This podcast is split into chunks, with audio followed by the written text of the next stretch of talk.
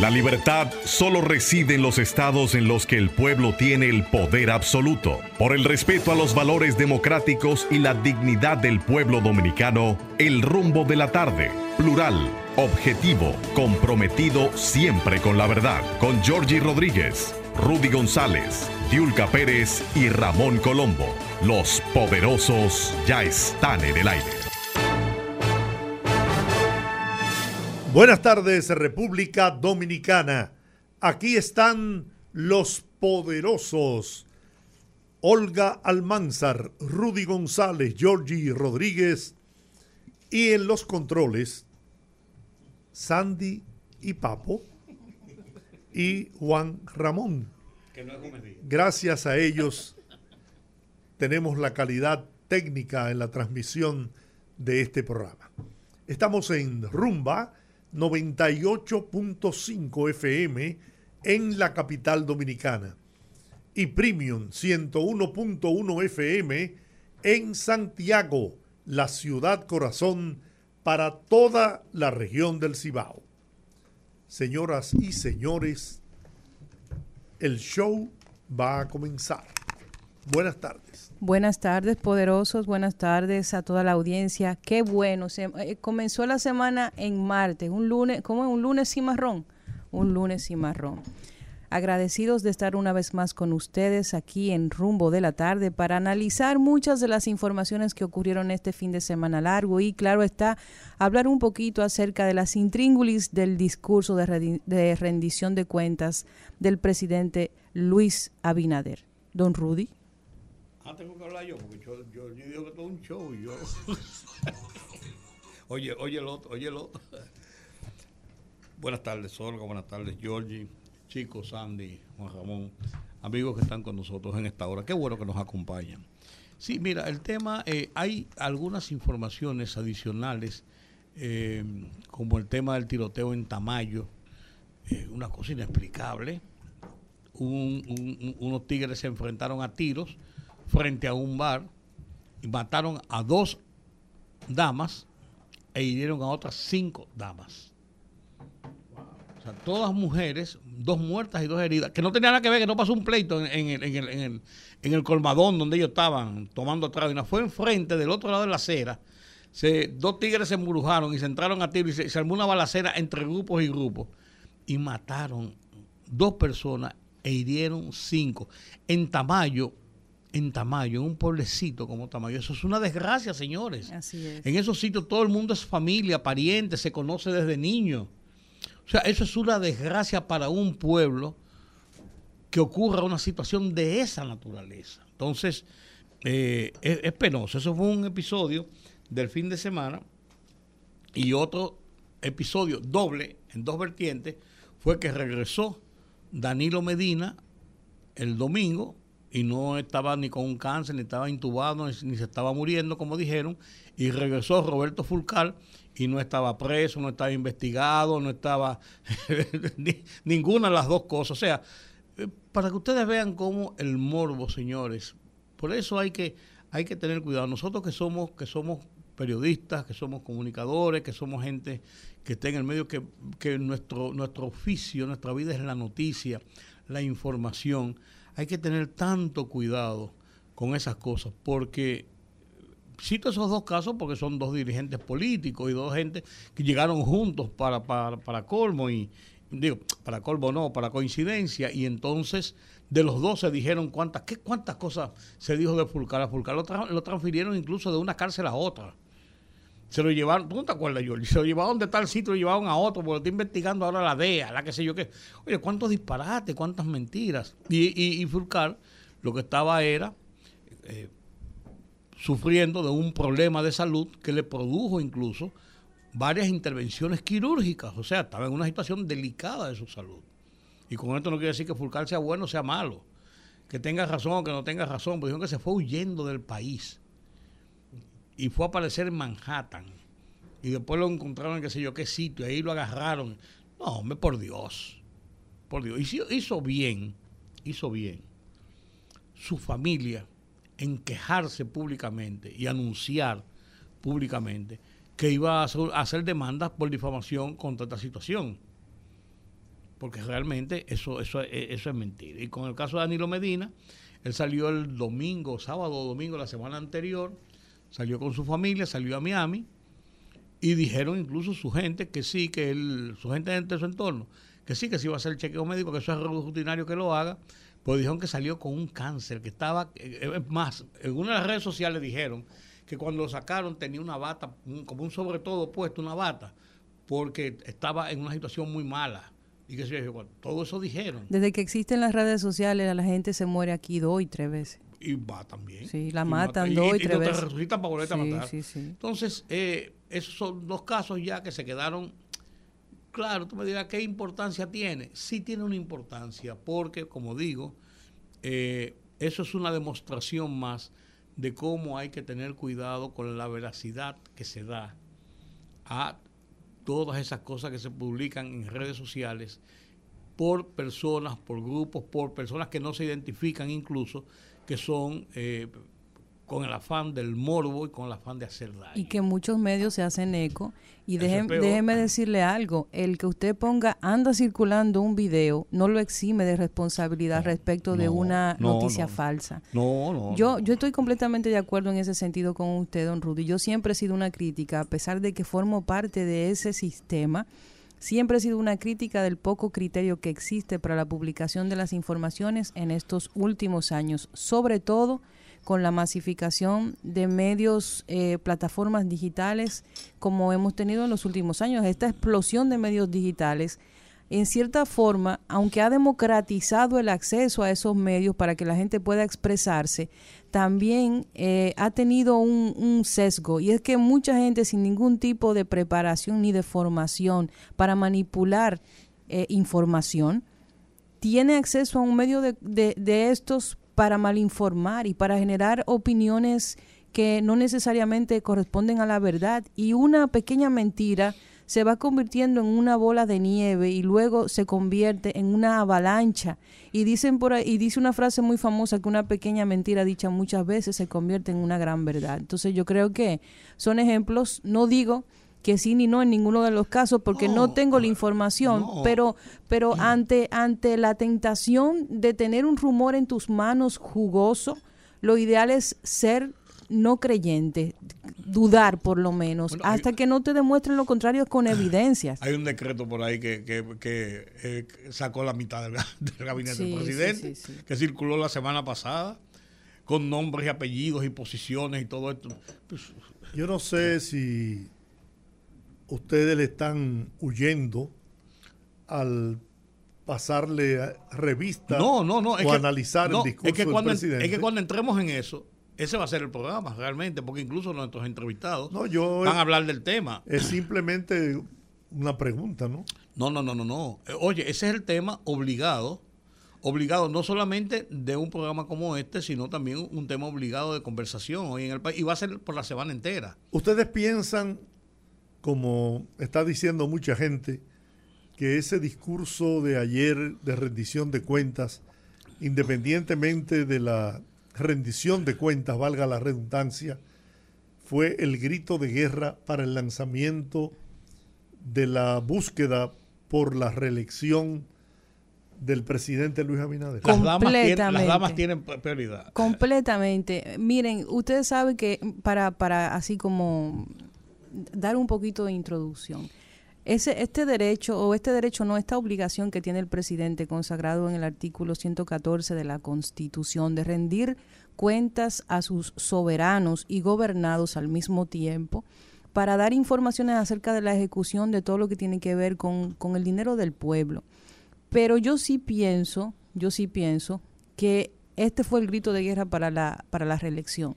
Si existía alguna duda, que yo creo que a nadie le cabía un mínimo de duda respecto de eso. Yo creo que el espíritu del discurso, creo que la forma en que se manejó, sobre todo el final del discurso, me dice a mí que claramente, como no podía ser de otra manera, Luis Abinader es el candidato del PRM para la reelección. A mí no me cabe dudas, a mí no me cabe dudas, incluso previo al discurso en los últimos meses, en el último año yo diría, Luis Abinader ha desarrollado una actividad pública eh, en el entorno de su cargo que lo ha llevado a mantener más tiempo contacto con la gente en lo que sea, donde sea, que el tiempo que uno le atribuye a los presidentes de estar en un despacho recibiendo gente, recibiendo embajadores, firmando decretos. Él ha pasado mucho más tiempo en eso. Y si ustedes se ponen a ver, en cada situación en que está el presidente, generalmente habla. Y habla llevando a la gente esperanzas, pero también diciéndole a la gente, hemos hecho esto y vamos a continuar con esto. Como una forma de explicarle a la gente las virtudes de su gobierno, en una forma directa de la propia voz del presidente Luis Abinader lo hace y lo ha hecho por toda la geografía nacional. Entonces eso es, si tú me dices a mí, bueno, eso no, eso es parte de sus atribuciones como presidente, sí, pero vamos a suponer que es un asunto puramente institucional, pero tiene una ganancia política, es su exposición, es su contacto, y eso lo ha hecho y lo ha desarrollado a lo largo de sus dos años y pico de gobierno. Pero en el último año ha sido todavía mayor. O sea, no eh, Luis Abinader está todos los días, nosotros recibimos, George, los, la, agenda del presidente, todos los días en una actividad dentro y fuera, y fuera, y fuera de la capital. En la capital y fuera de la capital. Y en Palacio, algunos asuntos institucionales, como es lógico, pero la mayor parte del tiempo en contacto con la gente. Lo de ayer realmente es un discurso de rendición de cuentas en una sola cosa, en una sola cosa, dijo el presidente, que han fallado y que no se, ha logrado el éxito que se esperaba, que es en el asunto de la seguridad pública, de la tasa de homicidio frente a la tasa de violencia la cantidad de, de, de víctimas eh, en feminicidios. Dijo que ha ido, se ha ido controlando, se ha ido reduciendo y la cantidad de asesinatos y de... Dice, bueno, se redujeron los robos, los atracos, pero aumentaron los homicidios, aumentaron los, los actos de violencia. Lo único que el presidente dijo públicamente en que no habían logrado lo que se habían propuesto, porque el tema de la seguridad pública fue uno de los pilares de la campaña de Luis Abinader, incluso en la campaña del 16, cuando trajo a Rudolf Giuliani y elaboró aquel famoso plan de seguridad ciudadana. Entonces, eh, ha habido ya dos años y pico y no se ha controlado, no, no se ha expandido mucho más, pero no se ha controlado y todo se ha situado en el entorno de lo que sí él alabó, lo que sí él alabó de la reforma policial. Y yo soy de los que cree que la reforma policial no es la base del problema, es uno de los componentes del problema de la violencia y la delincuencia en República Dominicana. Por demás, eh, dos, para mí, dos hechos, ya que Georgie quiere que entremos en materia, dos hechos para mí, no, no te rías, ¿no? Como que dice, fájate ahí. Dos hechos para mí que fueron, que fueron bien manejados e interesantes y son hechos positivos. El pedirle al ministro públicamente, al ministro de Trabajo, la convocatoria del Comité Nacional de Salarios para resolver de una vez por todas, sin que se lleve a unas negociaciones de cuatro meses o cinco meses, como se ve previsto, como ha pasado cada dos años, de provocar un aumento de salarios en el sector privado.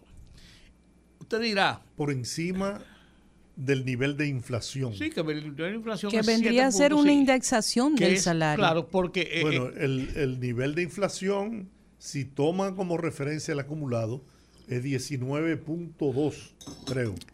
Sí, pero, pero el tema está, el tema está en que el aumento de salario en el sector privado, al salario mínimo, que es lo que se aumenta, no se aumenta el salario, el salario mínimo, ese aumento de salario empuja toda la escala salarial, número uno.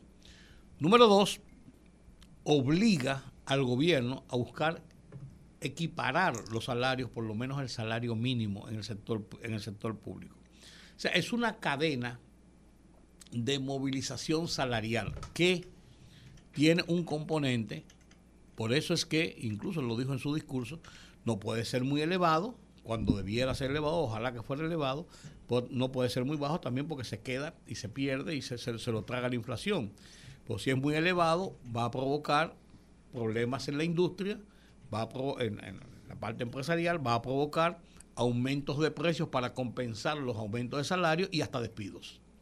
Entonces, o sea, es, e, es, una, hay que buscar fórmulas claras. Y el segundo tema, el segundo tema es el relativo al tema de Haití, donde el presidente, a quien no se le puede regatear de ninguna forma, que es un abanderado desde que asumió el poder en organismos internacionales y en la República Dominicana, por la acción de la comunidad internacional y de los organismos internacionales en favor de ayudar a, a paliar, por lo menos a bajar las tensiones en busca de una solución a la crisis haitiana que presiona decididamente a la República Dominicana. Pero de eso yo quiero hablar un poquito más adelante. Bueno, eh, eh, poderosos, ustedes saben que hoy el tema obligado es el discurso y vamos a estar hablando con diferentes sectores y con diferentes especialistas en temas que son vitales dentro de, de lo que fue este discurso. Y para abrir este segmento de entrevistas vamos a conversar en este momento con Eliseo Christopher, presidente de la Confederación Dominicana de Micro, Pequeñas y Medianas Empresas de la Construcción, Copimecon. Bienvenido, señor Christopher, al rumbo de la tarde. Sí, sí, buenas. Buenas, ¿nos escucha? Sí, le escucho muy bien, a la perfección. ¿Cuáles son sus primeras impresiones acerca de la rendición de cuentas del presidente Luis Abinader? Sí, mis saludos a todos, eh, a los integrantes, a los dirigentes y por supuesto también a los que escuchan este grandioso programa Rumbo de la Tarde. Si realmente nosotros entendemos que eh, fue un, un, discurso muy proactivo y que pues a nosotros los sectores productivos del país, en el caso de las pequeñas empresas, pues nos lleva ciertos, eh, cierta tranquilidad esos anuncios, nos da cierta seguridad para seguir pues nuestros nuestras inversiones de manera inicial, eso es lo que nosotros hemos dicho de nuestro del, discurso presidencial. Ha, estado hablando de algunas cifras que nosotros desconocíamos, pero vamos a tomar la palabra al señor presidente sobre en el orden de la construcción y cómo se han estado desarrollando algunos eh, en ese orden, cómo ha estado el desarrollo del país. Y nosotros pues eh, entendemos que fue un discurso que a nosotros nos da confianza eh, a sabienda de que estamos en una situación global que nos crea muchas situaciones en el orden de la competitividad y en el orden de la inflación a nivel global, se puede decir. ¿Cuáles, cuáles son las cifras que usted dice que dijo el presidente que, usted no conocía? Sí, bueno, no que no, realmente la que hablaba sobre el sector construcción, la cantidad de obras que se han establecido en el país. Nosotros no sabíamos que se habían realizado tantas obras, eh, lo que nos alegra bastante, por mucho se puede decir de que porque entendíamos que habían habló de muchas escuelas eh, estuvo hablando de unos presupuestos interesantes en las obras también habló de que el presupuesto hacia las MIPIMES se había aumentado eh, hasta cierto punto nosotros no manejábamos esos datos algunos de esos datos pero le tomamos la palabra porque él estaba pasando los datos oficiales sobre cómo ha aumentado la participación de las MIPIMES en las compras y contrataciones. Eh, sí, en el orden de la... ¿Sí? Le escuchamos. Le escuchamos, le escuchamos. Sí.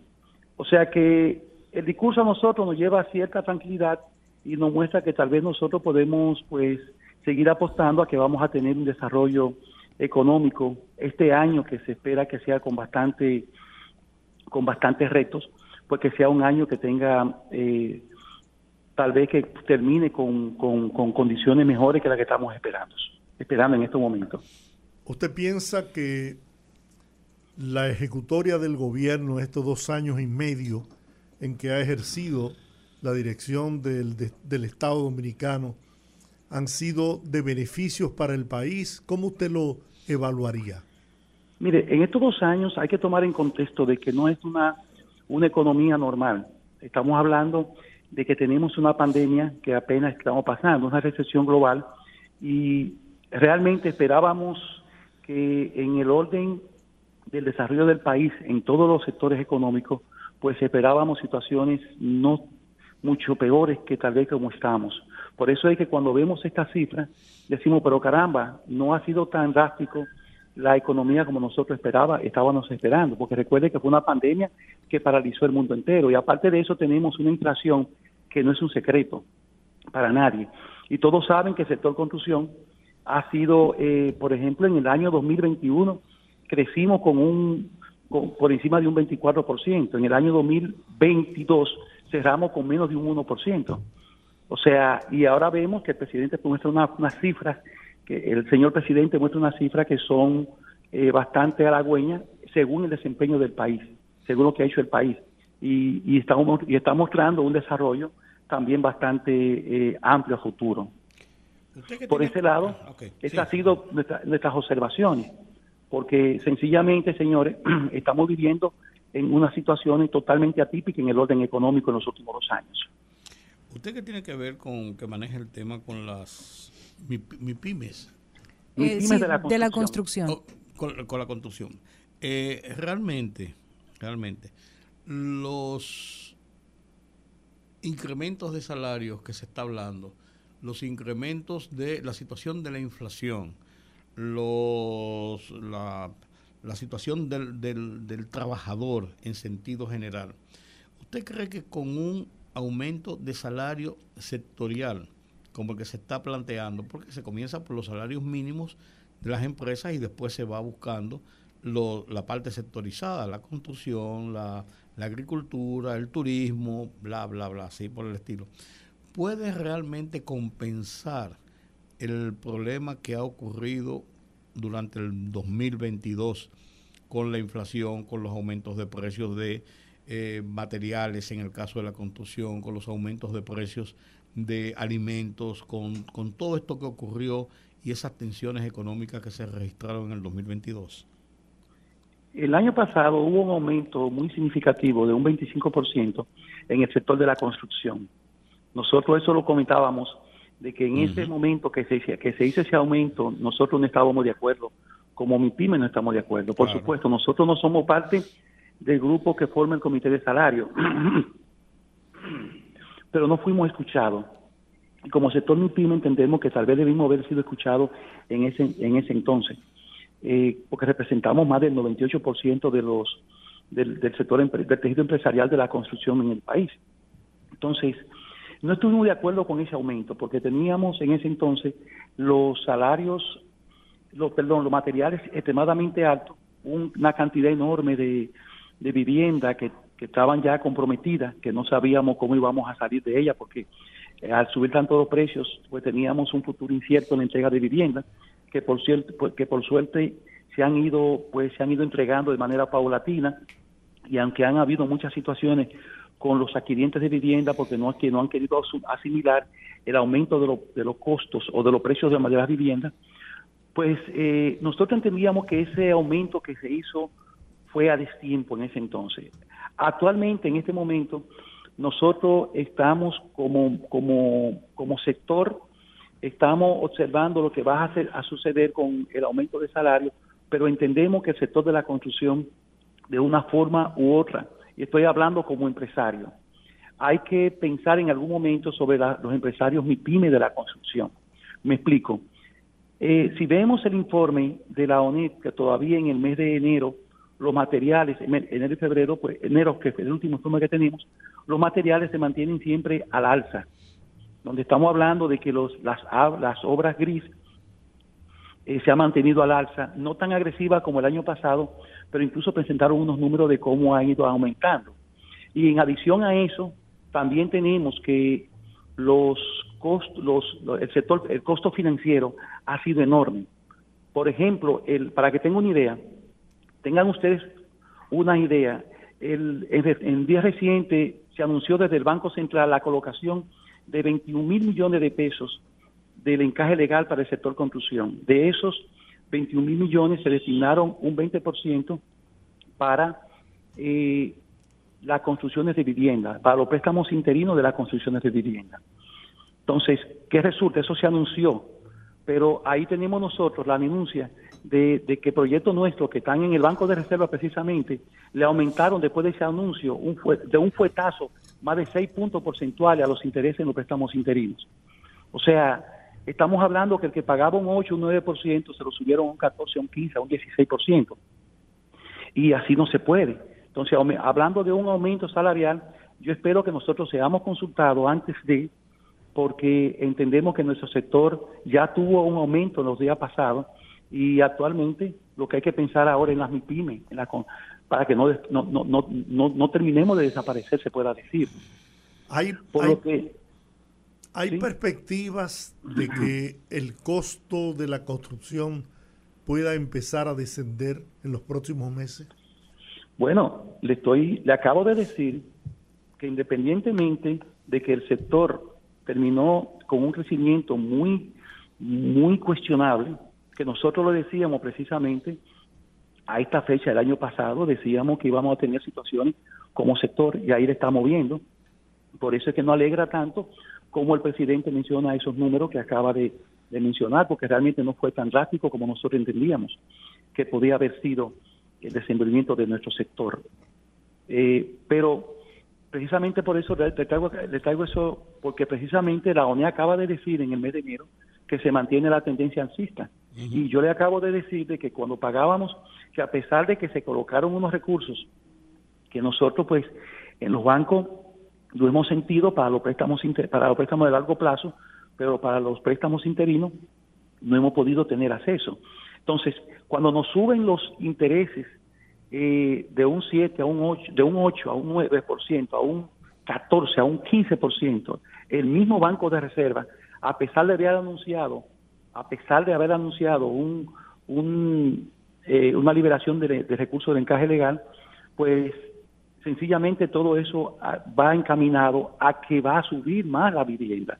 Pero ojo, según el, el mismo banco, el la ONE, según el reporte que acaba de, de, mostrar, eh, las viviendas que más están subiendo, pasaron unos números allí, que no, no lo tengo a mano, tal vez hubiese sido bueno. Las viviendas que más están subiendo son las viviendas de, de cuatro niveles, seguida por la de dos niveles, por la de un nivel y después la de dos niveles.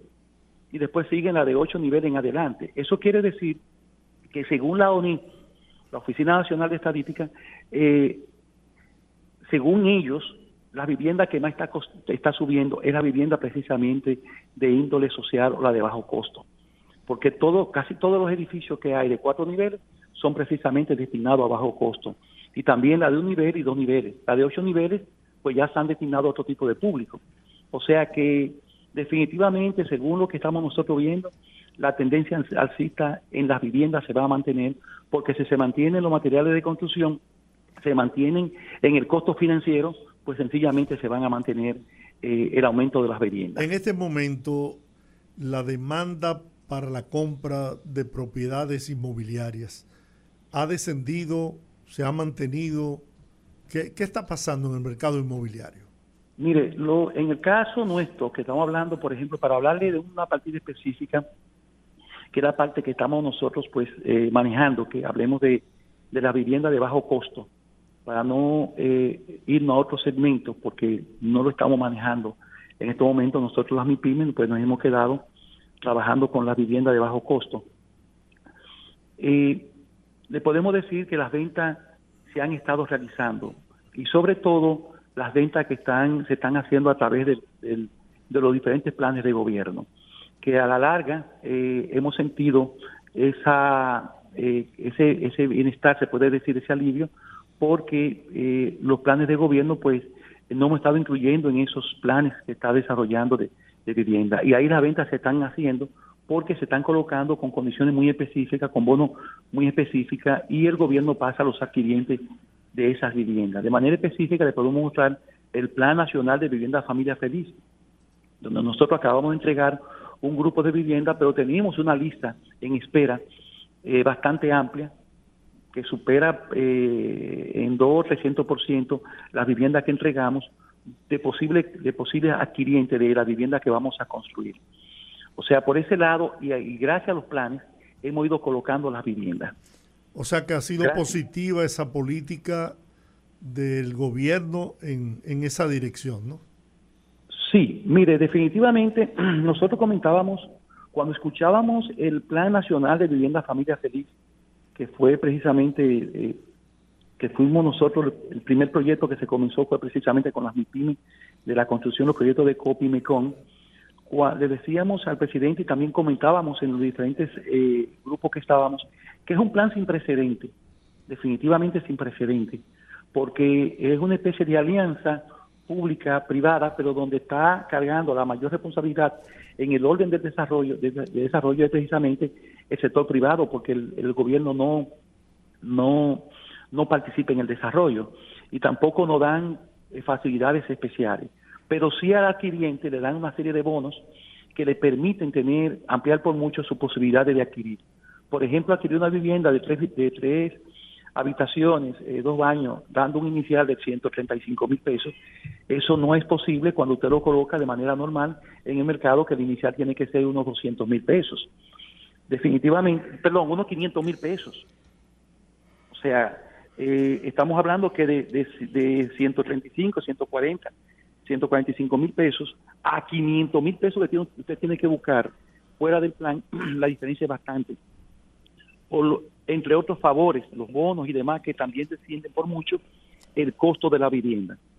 Entonces sí, nosotros entendemos que son planes y sobre todo el Plan Nacional de Vivienda Familia Feliz son planes sin precedentes, lo que nos está abriendo mucho espacio de participación y mucho espacio de crecimiento a las MIPIMES de la construcción del país. Y esto lo decimos porque ya estábamos entregando eh, apartamentos de lo que comenzamos a construir precisamente ya hace unos 16, 14, 15 meses, 18 meses, ya lo estamos entregando. Eh, por lo que nosotros entendemos que ese plan está llamado a tener eh, unas funciones muy específicas en cuanto al, al sector construcción, no solamente a las grandes empresas, sino a la MIPYME de manera muy particular. Me explico. Ahora mismo, por ejemplo, nosotros a través del, sector, de ese plan, eh, estamos hablando de Ciudad Alto de la Riviera, que es lo que estamos desarrollando. Allí ya me están saliendo, estamos ya, eh, parte de las MIPIMES que estuvieron trabajando, ya van a iniciar su propio proyecto, porque ya de una forma u otra quedan bancarizadas, quedan con la experiencia del fideicomiso, ya quedan con la experiencia de la construcción per sí, o sea, completando todos los círculos de la construcción, lo que son los préstamos, lo que son las fiducias, lo que son las, las ventas, la colocación de las viviendas y la entrega de vivienda al final. Entonces, una vez que las empresas completan ese círculo, pues la idea es que queden con el apetito de comenzar sus propios eh, eh, proyectos. Y así lo estamos viendo, así ya se está dando. O sea que ese plan definitivamente no tiene desperdicio. Y si lo comparábamos con, por ejemplo, con el plan que nosotros criticamos en algunos momentos determinados de aquel proyecto de Ciudad Juan Bosch, donde solamente participaron unas cuantas empresas que construyeron varios miles de viviendas. Nosotros entendemos que este plan no tiene comparación, eh, no tiene precedente. Ponemos como, como ejemplo el plan Ciudad Juan Bosch porque a nosotros nos afectó bastante.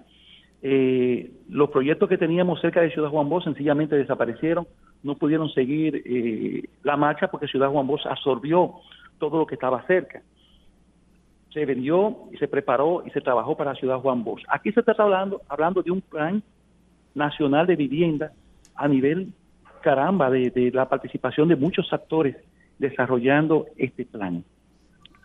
Nos sentimos contentos, hacemos siempre la observación de que no, perdamos, no perdamos el foco, que siempre le busquemos eh, eh, especialidades y condiciones muy específicas a la MIPYME y también le sugerimos precisamente a lo que desarrollan el plan que dentro de ese conglomerado de obras que se están estableciendo y que se están trabajando, siempre dispongan eh, grupos, eh, eh, paquetes de vivienda, lotes de vivienda a desarrollarse por las MIPIMES de la construcción. O sea, que no pierdan, no dejen nunca de brindarle la oportunidad a las MIPIMES. De ser así, estamos trabajando ante un plan bastante, bastante cómodo y con muchísimas bondades eh, hacia la República Dominicana. Bueno, señor Eliseo, muchísimas gracias por su tiempo con nosotros aquí en el rumbo de la tarde. Gracias a ustedes. Un placer haber compartido sus opiniones. A ustedes, amigos, no se muevan, venimos con más después de la pausa. Fogarate en la radio con Ramón Colombo. Se titula Lo bueno y lo malo. Todo estuvo bien. El tremendo comité central que emprendió los planes. El manifiesto que definía la inminente república. La alianza negociada con los enemigos del tirano Boyer. Los panfletos que llamaban a la lucha.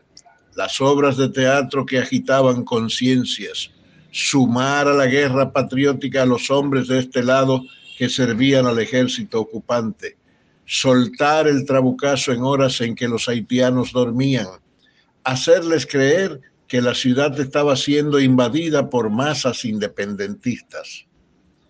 Lo que no estuvo bien fue llevar al poder a un vendepatria afrancesado y a un finquero semi-analfabeta investido de general que sería el primer tirano. Fogarate en la radio con Ramón Colombo.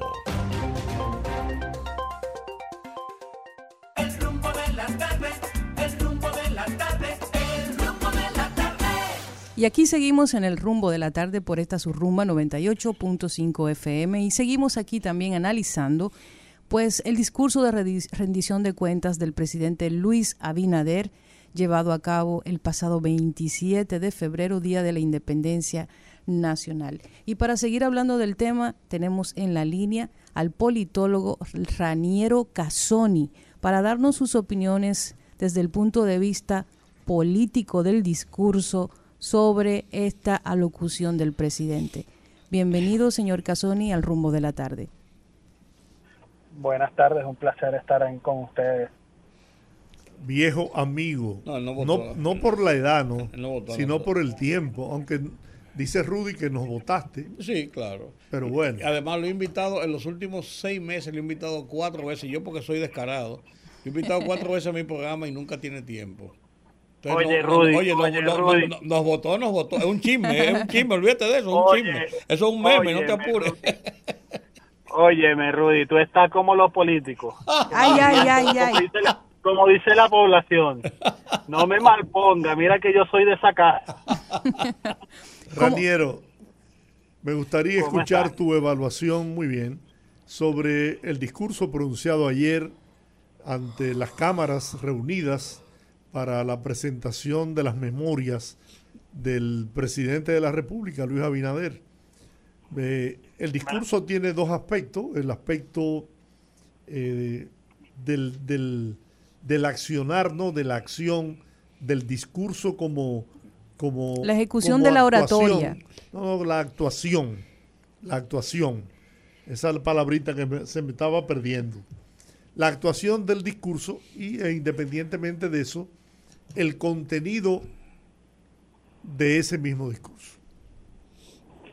Bueno, lo primero hay que ver también, evaluar los antecedentes de cualquier alocución de rendición de cuentas es cómo está la popularidad del presidente. Para llegar a justamente una rendición de cuentas, eso va a determinar también la puesta en escena. Y la verdad es que el presidente Abinader llega con una popularidad que le favorece en términos individuales y que eso le permite hacer, eh, digamos, como político un discurso mucho más amplio, un discurso abierto, emocional y que las expectativas eh, no estaban circunscritas a mejorar mi popularidad, sino a mantener. Eso como, o crecer. Eso como primer punto. Lo segundo es que, bueno, y esto es un ejemplo de lo que debe ser el político dominicano, el entrenamiento y la capacidad que ha tenido el presidente Abinader de someterse, porque lo vemos como un, un tema negativo, pero la verdad es la capacidad de prepararse, de estar continuamente eh, haciendo ejercicios no solo de oratoria, sino de proyección de liderazgo y de aprenderse un discurso y de saberlo manejar, de saber hacer las lecturas para conectar con la población. ¿Y, tú, crees que, tú crees que él logró las dos cosas? Vimos, yo, yo quería de comentarles que ayer vimos un presidente totalmente distinto, un presidente que a comparación de hace 10 años, eh, jamás imaginábamos ver a un Luis Abinader suelto, eh, digamos, con capacidad de conectar con mirando a las cámaras, utilizando ademanes que permitían levantar el discurso, digamos, el, el- a la audiencia con, con, sus, con los aplausos. Eso lo vimos ayer y de verdad, desde el punto de vista de comunicación política, el presidente Abinader salió muy bien, muy bien, en comparación no solo a lo anterior, sino además como, como figura. Ok, eh, la parte del discurso eh, tenía un componente obligatorio, mandatorio, constitucional, que es presentar sus memorias. Ese es el recuento de acciones, de obras, de ejecutorias del gobierno central. Cada, en muchos, en muchos puntos había, se adocenaba con el tema eh, ya más propio del cumplimiento de promesas de campaña y de promesas de llegar a la presidencia. Eh, el discurso, el componente, si lo vemos en conjunto, es político pro eh, electoral. todo político que no esté pensando en las proelecciones no es político. El político, mientras respire, debe generar eh, todo un discurso alrededor de ellos. Así Podemos decía poner, por Balaguer. ejemplo, Así decía Balaguer que mientras no, pero respire, que nadie Balaguer aspire. decía, mientras yo respire, nadie, mientras yo respire, nadie aspire, ¿no? Sí. Eso, eso decía- dicen que decía eso Balaguer. Pero yo pongo el ejemplo del caso del presidente Álvaro Uribe. Eh, todo lo que él diga es político. Él mismo, no vamos a irnos a Colombia, aquí mismo, Hipólito Mejía. Todo lo que dice tiene un sentido político. Entonces, no podemos decir, un sentido político electoral. Eh, no podemos descuidar que el presidente es una figura política y que la figura que bien sea mandatorio, mandatorio de la constitución, de la rendición de cuentas, la verdad es que no podemos descuidar que, si bien eso es lo que dice la ley desde el punto de vista práctico, es convénceme de lo que has hecho para saber si te puedo seguir apoyando. Prácticamente eso es lo que nos dice eh, una rendición de cuentas desde el punto de vista pragmático en la modernidad. ¿Y tú crees que lo logró? ¿Tú crees que Abinader lo logró? Yo creo que sí, hizo muy buena apología de su discurso. Yo hubiese omitido un par de cosas que me reservo, porque no quisiera generar polémica, pero sí hay dos cosas que yo no hubiese dicho. Del resto, fue, digamos, una descripción de su gobierno con demasiada información que requiere con urgencia que los diferentes funcionarios empiecen a transmitir eh, de una manera, eh, digamos, hilada y que la narrativa llegue mucho más a la población. Pero vuelvo al, al punto original con el que empezamos esta conversación.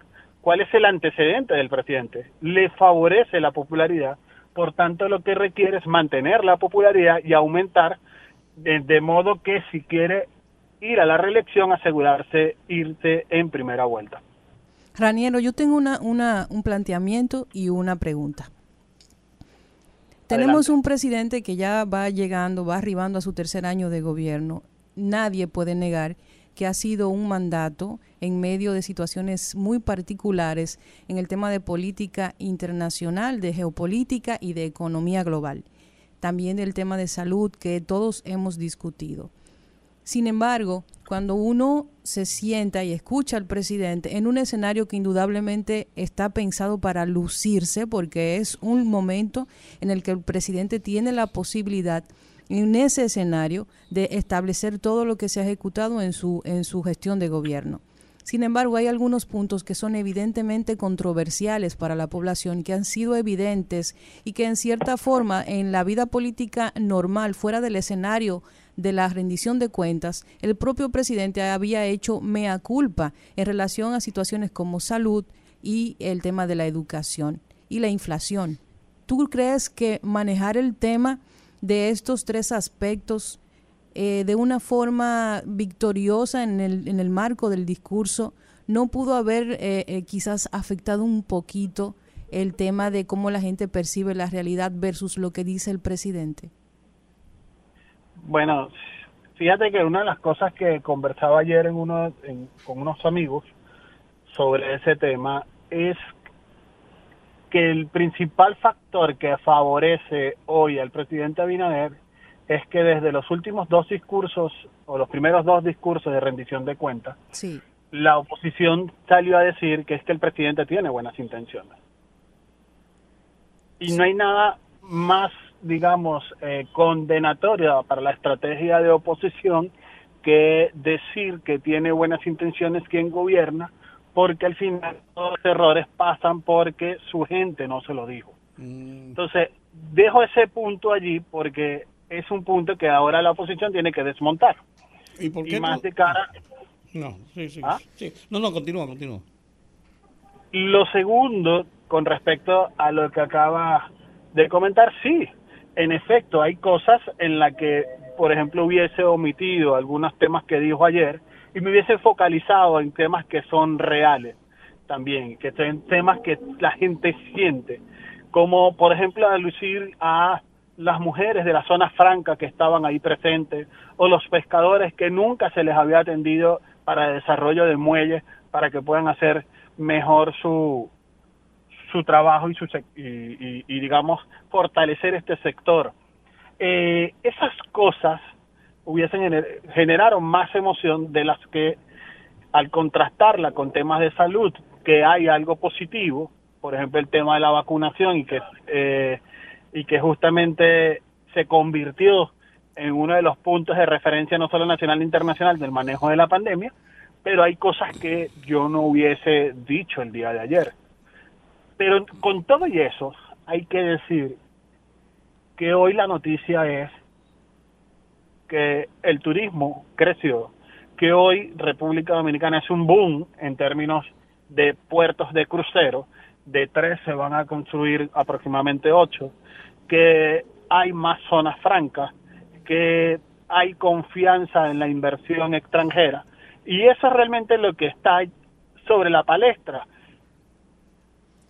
Piensa, habría que ver, ajá, piensas que, yo no sé, yo no, no, no me he detenido a escuchar la respuesta de los eh, de líderes de la oposición, pero por lo que he escuchado las reseñas que he visto, he sentido muy débiles, muy vacía la respuesta. Falta, eh, le falta contenido, argumento para rebatir esa exposición que, como tú muy bien señalas, lo hizo con una brillantez indudable el presidente de la República y, e incluso utilizó el discurso durante todo su trayecto para comparar su gestión de gobierno en periodos críticos en los que le ha tocado gobernar con sus dos antecesores, Leonel Fernández y Danilo Medina, aunque no los mencionara por su nombre.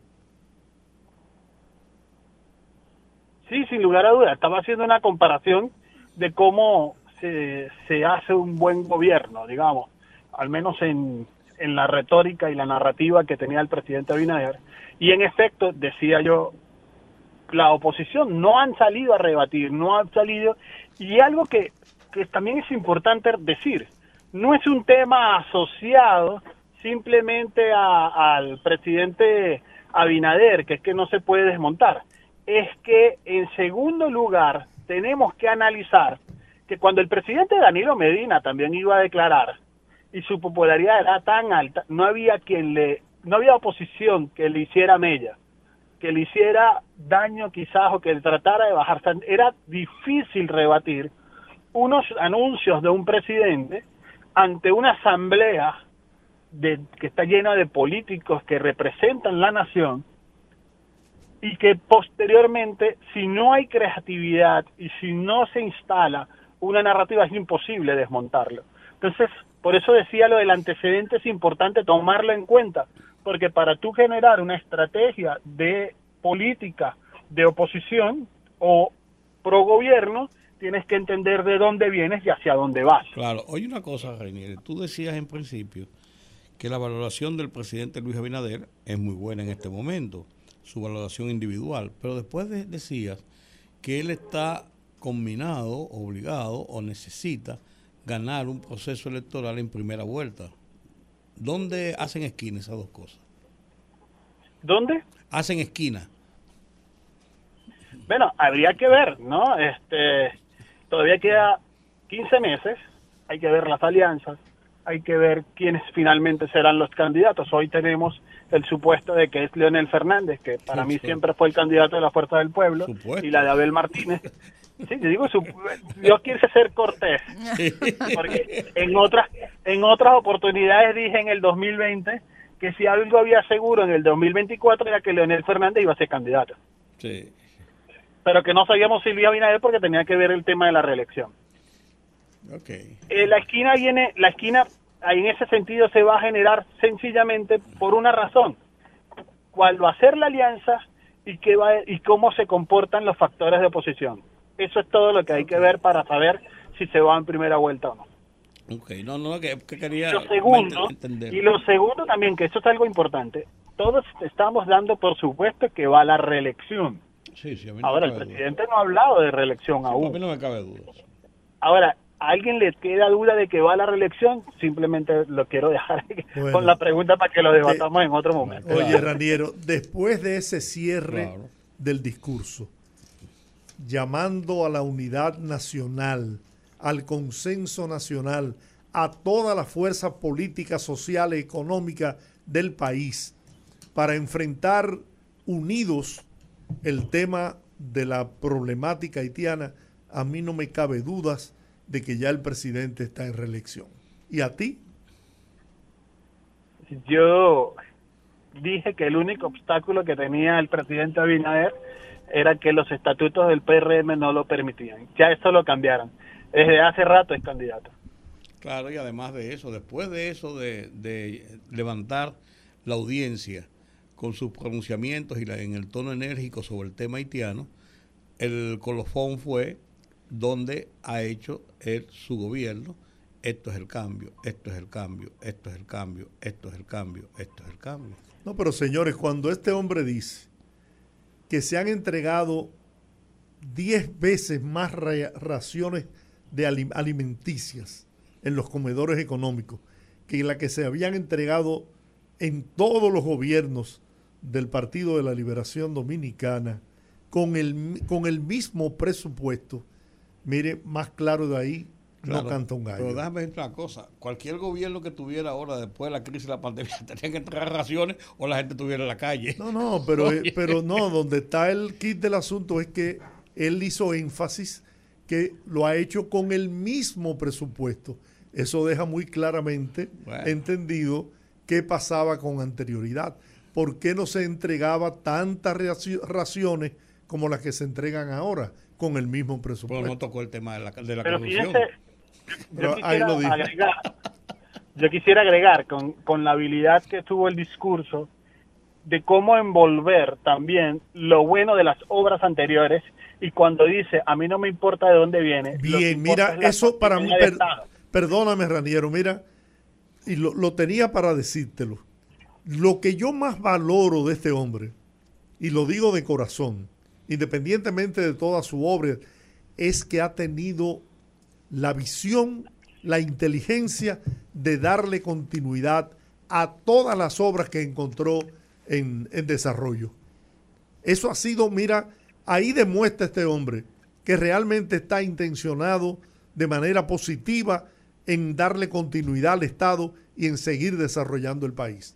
Porque eso, Yo- los, los- los mandatarios, todos, ¿eh? sin excepción, dejaban paralizadas las obras de su antecesor. Siempre fue históricamente así.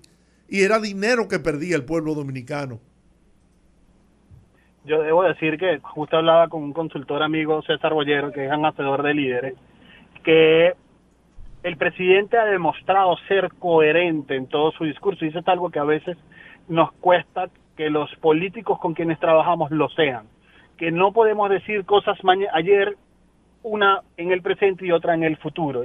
Y algo ha hecho bien el presidente Abinader. Si alguien me pregunta cuál es el legado, para la gente queda claro que en este momento es el legado contra la corrupción y que eso le ha permitido hacer más obras. Digamos que la lucha contra la corrupción se traduce en mayores beneficios de la, la sociedad.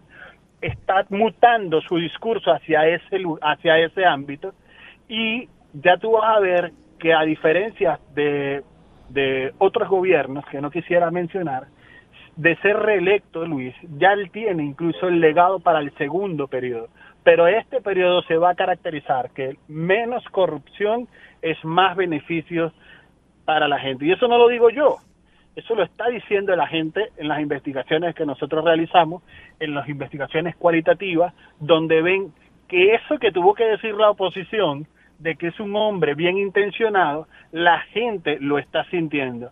Pero que al principio parecía bien intencionado, pero tosco porque no había eh, obras, porque no había acciones, pero ya el hombre bien intencionado con resultados es difícil desmontar y es lo que le está ocurriendo en la trampa en la que cayó la misma oposición.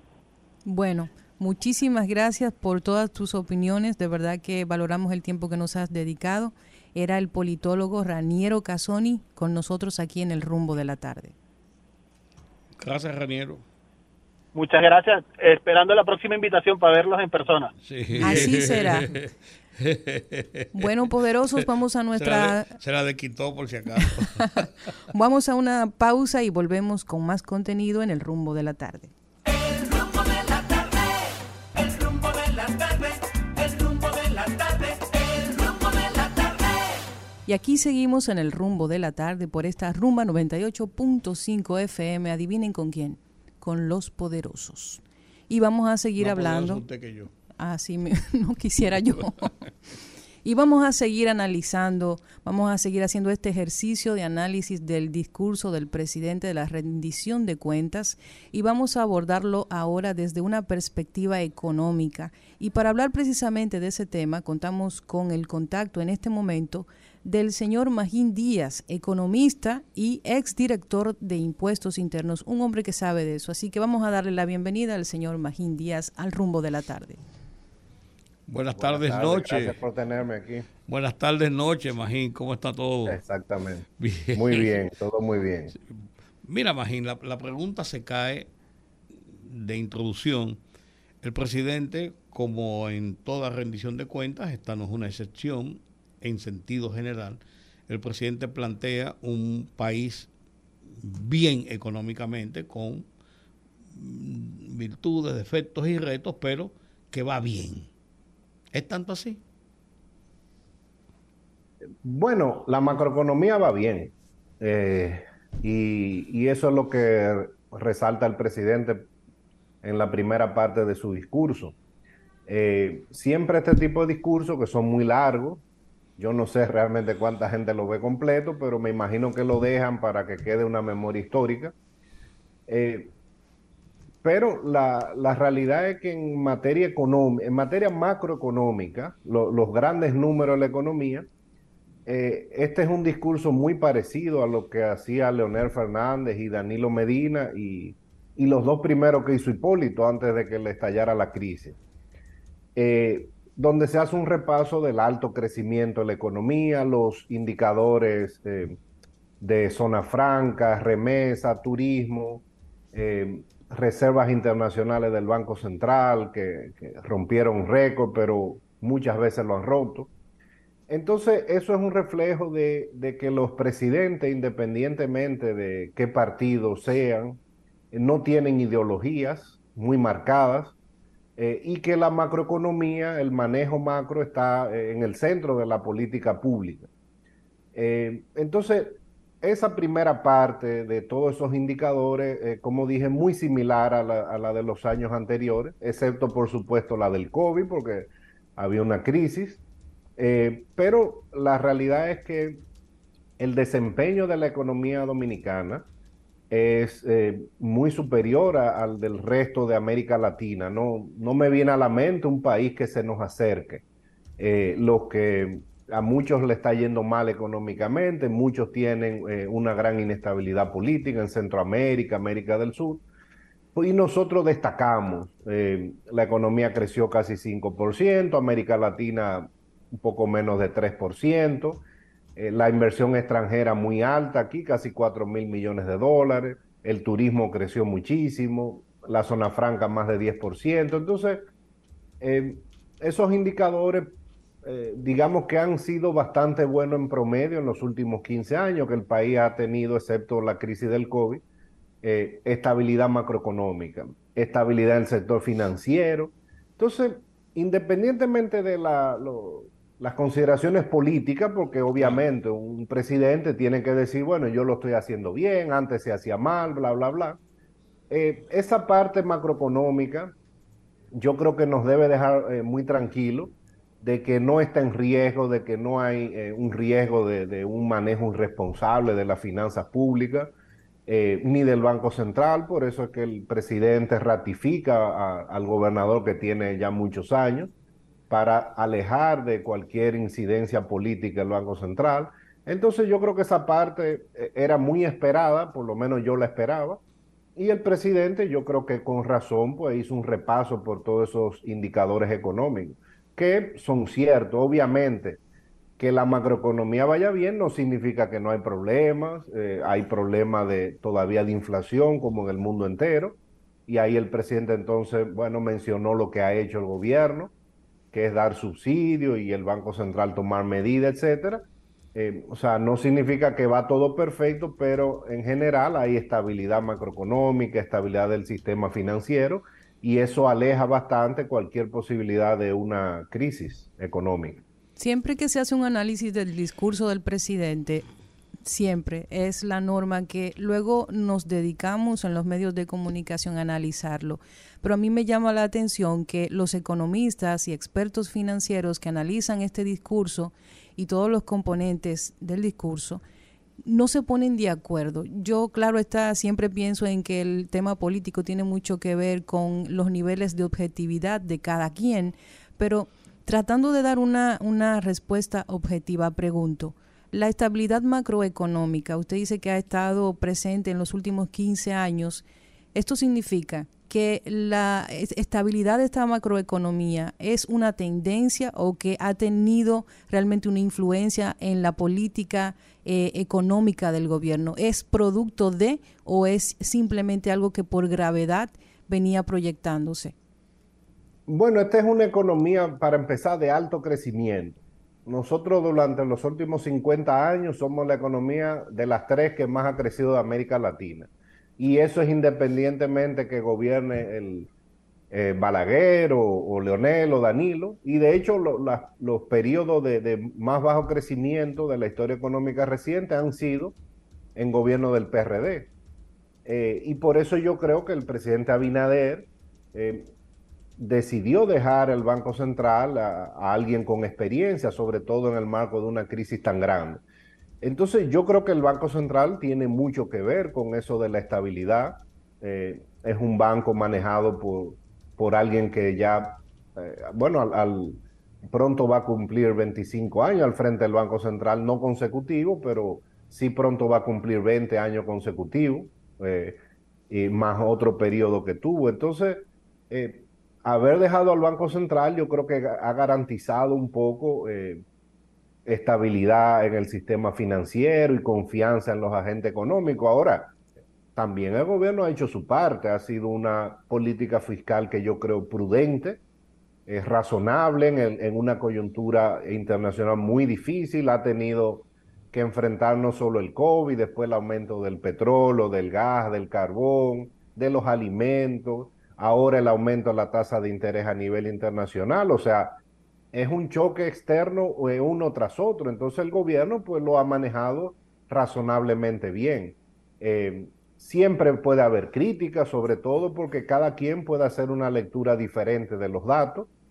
Eh, yo trato de mantenerme objetivo porque hasta risa me da, o sea, las cosas que ahora el gobierno defiende eran las mismas que criticaba antes, o sea, el déficit es más o menos el mismo que antes, la deuda se maneja más o menos igual que antes, el crecimiento económico ahora el gobierno lo ha puesto como una punta de lanza de su gobierno, antes lo criticaba y bueno, ahora ese rol le toca a la oposición.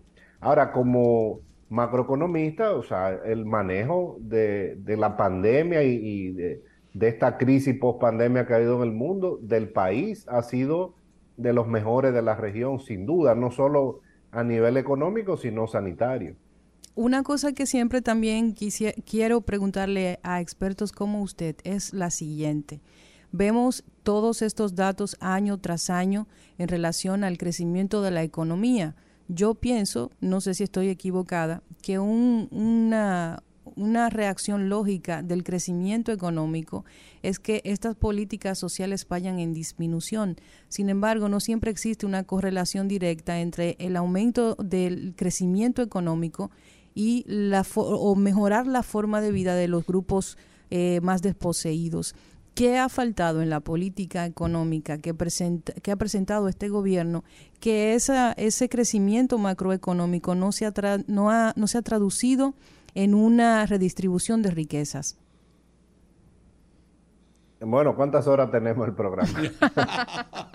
Eh, mira, el tema es que siempre se subestima el- el- la estabilidad macroeconómica, el crecimiento. Entonces, lo primero que yo le digo a la gente es, vamos a hacer, eh, vamos a ver la época en que no ha habido estabilidad macroeconómica. ¿Qué ha pasado? Bueno, en los años 80 hubo crisis muy fuerte, fue la década perdida. En el año 1990 con Balaguer una crisis gigantesca en el año 90 y la pobreza aumentó impresionantemente, la inflación llegó a 90% y la crisis bancaria del 2003-2004 eh, que destruyó la clase media y, y aumentó la pobreza. Entonces, eh, es mejor crecer que no crecer. Y el país ha avanzado en términos de reducción de la pobreza eh, notablemente desde do- 2005 a la fecha. Y de hecho fue una de las cosas que dijo el presidente. En una coyuntura difícil, eh, la pobreza bajó un par de puntos porcentuales, creo que de 23% a 21%. Eso no significa que todo el mundo está bien. Ahora el gobierno tiene limitaciones presupuestarias. Eh, muchas veces queremos que se redistribuya el crecimiento, como tú dices, pero eso lo puede hacer Europa, que tiene muchos recursos y puede tener un gasto público alto. Pero nosotros no tenemos eh, muchos ingresos para eh, que el gobierno sirva para redistribuir. Entonces, yo creo que hemos avanzado con las restricciones que tenemos. Hay muchas cosas por hacer, el presidente lo dijo. Eh, pero a lo largo de la última generación, este es un país muy diferente a lo que era hace 30 años.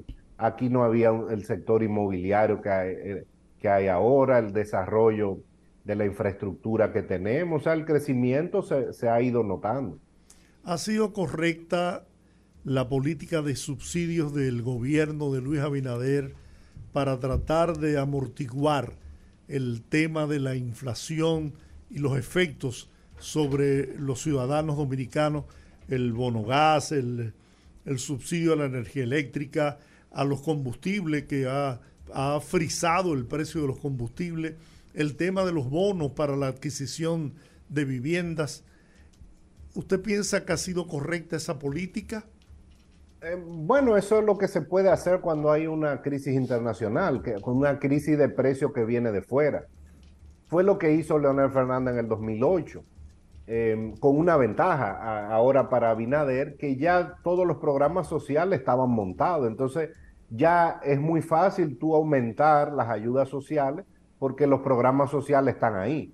Eh, en el 2008, eh, en el marco de la crisis, hubo que crear el bono gas, por ejemplo, ahí fue que se creó y estaban iniciando los programas sociales a través de medios electrónicos, ya no.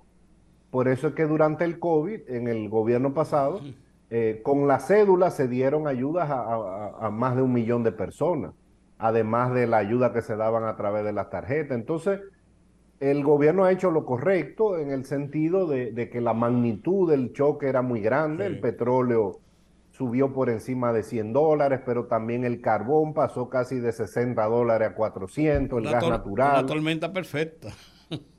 Exacto, los alimentos subieron a nivel internacional, los insumos, eh, la soya, el maíz. Bueno. Estamos perdiendo el audio. No, no, no, no, no lo escuchamos.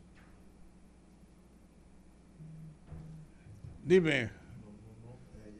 Ah, caramba. Tiene, usted tiene problemas con, con su audio. Yo no. Ahora, sí, sí, ahora- ahora, ahora sí. sí. Cuando dijiste que no, era que sí. Sí.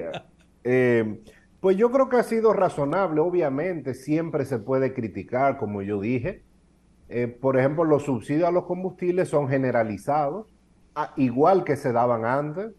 Eh, no ha cambiado la forma, no es la forma más eficiente, pero digamos que ha sido la políticamente posible, porque cuando tú das un subsidio generalizado, tú, tú le estás dando más a los ricos que, que consumen gasolina en jipeta, por ejemplo.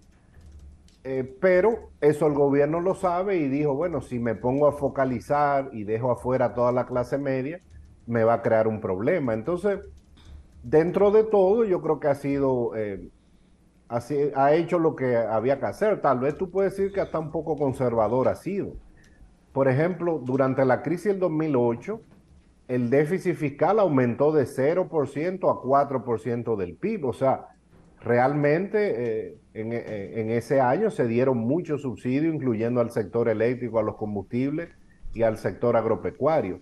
Ahora se hizo sin aumentar mucho el déficit. El déficit fue 3.5% del PIB. No aumentó mucho, creo que el año anterior había sido 3 puntos. Lo que hizo el gobierno es más subsidio y menos gastos en otros rubros. ¿Y, a- y qué papel piensa usted que ha jugado en esa disponibilidad de recursos que tiene el gobierno el tema de control no absoluto ni completo de la corrupción? Yo creo que no mucho. Eh, y eso es lo que indican los datos. Eh, eh, porque el Por a la ejemplo, corrupción. por ejemplo, escúcheme, le voy a señalar un tema que dijo el presidente, los comedores económicos, que hoy, a pesar de que están más caros los insumos, los productos, se están distribuyendo 8 o 10 veces más raciones de alimentos con el mismo presupuesto. Sí, pero esas, eso hay que verificar, obviamente, yo creo lo que él dice, pero esos son, eh, dado el nivel de gasto público que hay en el país, eso es marginal, eh, el impacto. Eso no significa que no deba hacerse, es una lucha de largo plazo, la lucha contra el despilfarro y eso. Ahora, como macroeconomista, eso es poco dinero. ¿Por qué? Vamos a ver. El gobierno destina el 4% del PIB a educación el 3% a pago de intereses. La nómina pública son más de 150 mil millones de pesos. Eso no ha bajado. Eh, entonces, el, el gobierno en el corto plazo puede afectar eh, solo una pequeña parte del presupuesto. Eso no te hace una diferencia macroeconómicamente. Eh, ahora, yo creo que sí, un presidente que dé la señal de que no tolera, de que cambia funcionario, pues a largo plazo sí se va a ver. Pero de hecho, en, el, eh, eh, en este año el gasto público es más alto que hace un par de años, antes que la crisis del COVID. Entonces, yo creo que sí que eso crea un ahorro, pero no es un ahorro monetario que tú lo ves, sino se, digamos, lo que quiso decir el presidente, con menos recursos estoy haciendo lo mismo, eh, o con igual recurso hago mucho más. Es Eficientización del gasto. Exacto, pero eso es difícil verlo. Por ejemplo, como te dije, el presupuesto es muy rígido. Eh, y de hecho, el gasto público ahora debe ser unos 60 o 70 mil millones, un, por- un punto del PIB más que lo que era en el año 2019. O sea, el gasto ha aumentado, no ha bajado. Siempre esa es una pregunta complicada, eh, porque eso es difícil de medir. ¿Cuál es el impacto de esa gran lucha contra la corrupción? Yo personalmente no creo que la corrupción ha bajado, lo que ha bajado es la impunidad. Eh, porque el- la corrupción es un fenómeno que no te baja de un año a otro. Lo que ahora tú tienes es tal vez una señal más clara, eh, y eso tú lo ves en el hecho de que muchos funcionarios han tenido que salir del gobierno. Eh, tal vez esa es la diferencia. Ahora, eso no se va a reflejar en que el déficit fiscal va a bajar, ni mucho menos. Eso no. En sentido general, si analizamos el discurso del presidente, un discurso de su rendición de cuentas y con mucho optimismo hacia el futuro, ¿cómo se prevé este año, Magín? Bueno, el presidente no puede ser pesimista, ¿verdad? A menos que sea una guerra como No, claro. Churchill, que dijo yo lo único que voy a prometer es sangre, sudor y lágrimas, algo así. Eh, un presidente tiene que vender optimismo y él eh, eso es lo que trata de vender. Ahora, él pone sobre la mesa, bueno, tenemos retos muy grandes. Eh, a nivel económico, por ejemplo, el hecho de que Estados Unidos esté aumentando tanto sus tasas de interés eso puede causar problemas. Esa fue la raíz de la crisis eh, de América Latina eh, en los años 80, incluyendo nuestro país. O sea, el gobierno tiene que estar monitoreando eso. O sea, una situación internacional que va mejorando en algunos aspectos. Por ejemplo, el petróleo ha bajado, la energía, los alimentos han bajado a nivel internacional, pero entonces ahora viene el tema de la tasa de interés. En Estados Unidos, una posible desaceleración y como él terminó su discurso con el principal reto que tiene el país, que es eh, más que económico, es geopolítico, eh, que es el tema de Haití. Entonces, es un año que también pinta con muchos retos, eh, como esos que mencioné a nivel internacional, diferentes. La crisis internacional está cediendo en algunas cosas, en los precios, en los fletes, por ejemplo, que ya bajaron al nivel previo al COVID, pero entonces ahora viene la desaceleración económica, el aumento de la tasa de interés. Entonces, otro tipo de reto, pero sigue siendo una coyuntura, digamos, desfavorable a nivel internacional. Bueno, Mejor de ahí. mejor de ahí se daña, Se ¿verdad daña. que sí? Bueno, pues vamos a agradecerle al señor Magín Díaz, economista, que ha Hace la estado... prueba. Eh, uh, No, hace mucho. No, no, no, no, no, no, no te hagas. La pasa siempre con excelencia. Darle las gracias y, y- y- y comprometerlo al aire para que vuelva con nosotros eh, más adelante. Claro que sí, siempre a la orden para ustedes. Gracias, Magín. Muchas gracias, Magín. Buenas Bueno, tardes. Un gran saludo. Bueno, señores, Tú dijiste que el Magín es una autoridad ¿eh? Claro, en no, la materia no, claro. y hay que escucharlo. Hay Además, que escucharlo. además, aunque él sirvió de alto funcionario en, en el gobierno anterior, Sí, pero un es una persona, una- es una persona, es- eso iba a decir, una persona con un grado de profesionalidad Sí, y sí. de y de respeto a lo que son las realidades, las políticas económicas que están muy por encima de cualquier otra situación. Así es. Bueno, vamos a la pausa. Vamos a la pausa. Al regreso, abrimos los teléfonos para que ahora usted opine sobre el discurso del presidente Luis Abinader. Conectando con la gente, que el pueblo hable en el rumbo de la tarde.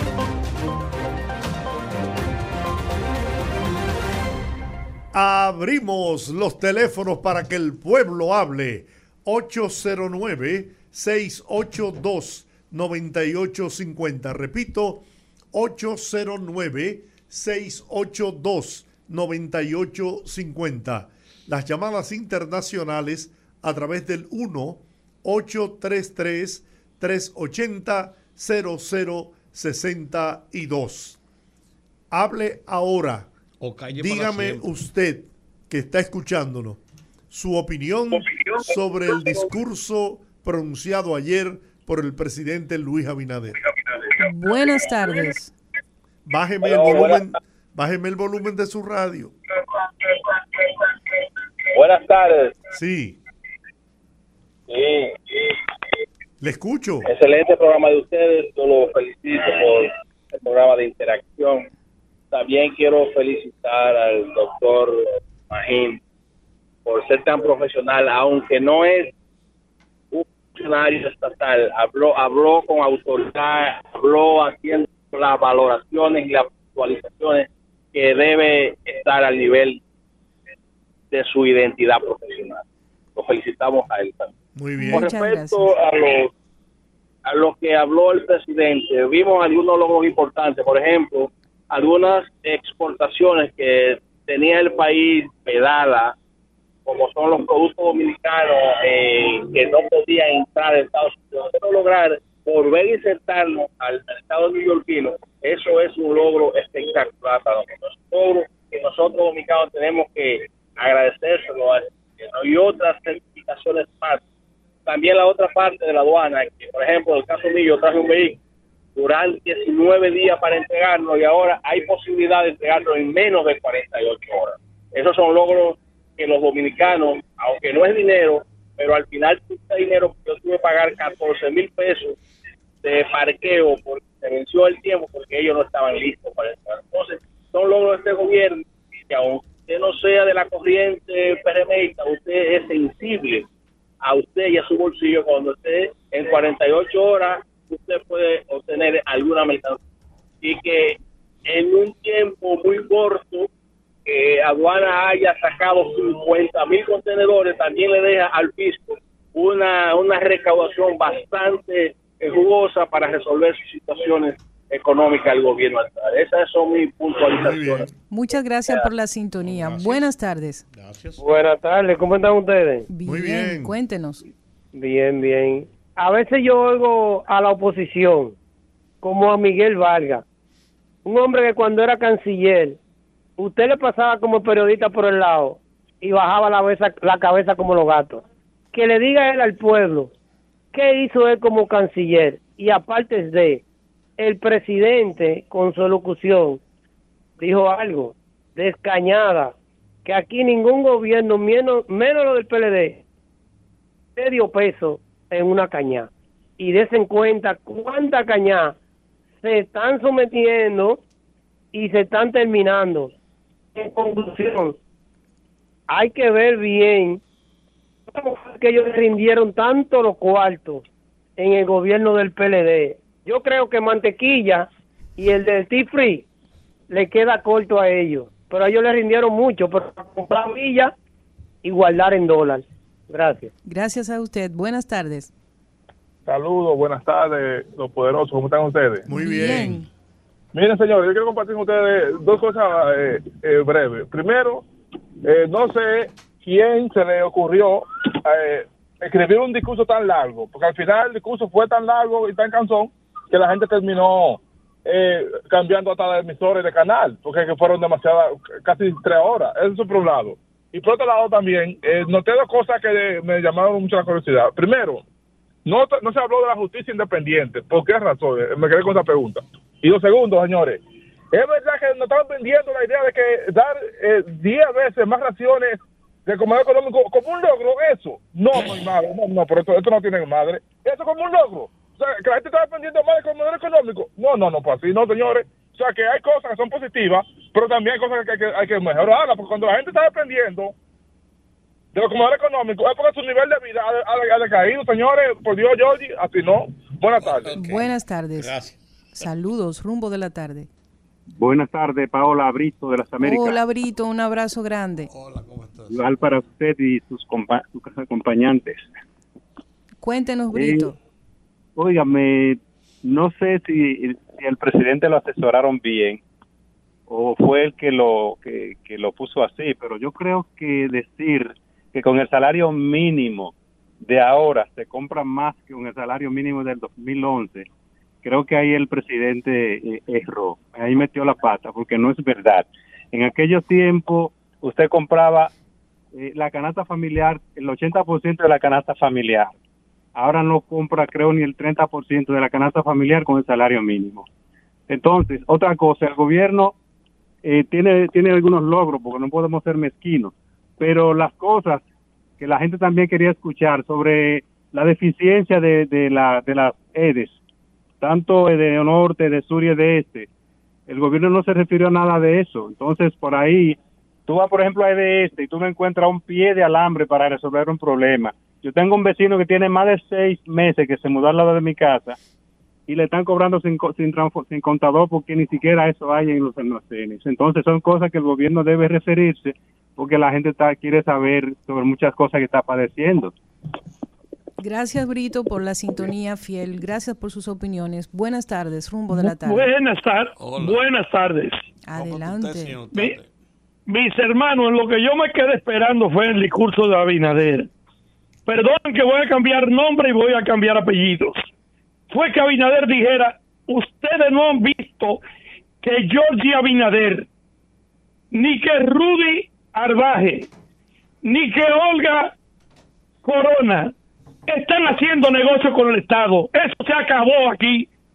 Gracias. Buenas tardes, rumbo de la tarde. ¿Cómo están ustedes, muchachos? Bien. Oigan, ¿no dijeron muchachos? De la gracia. Bueno, a ti te pueden decir muchachos, son muchachos.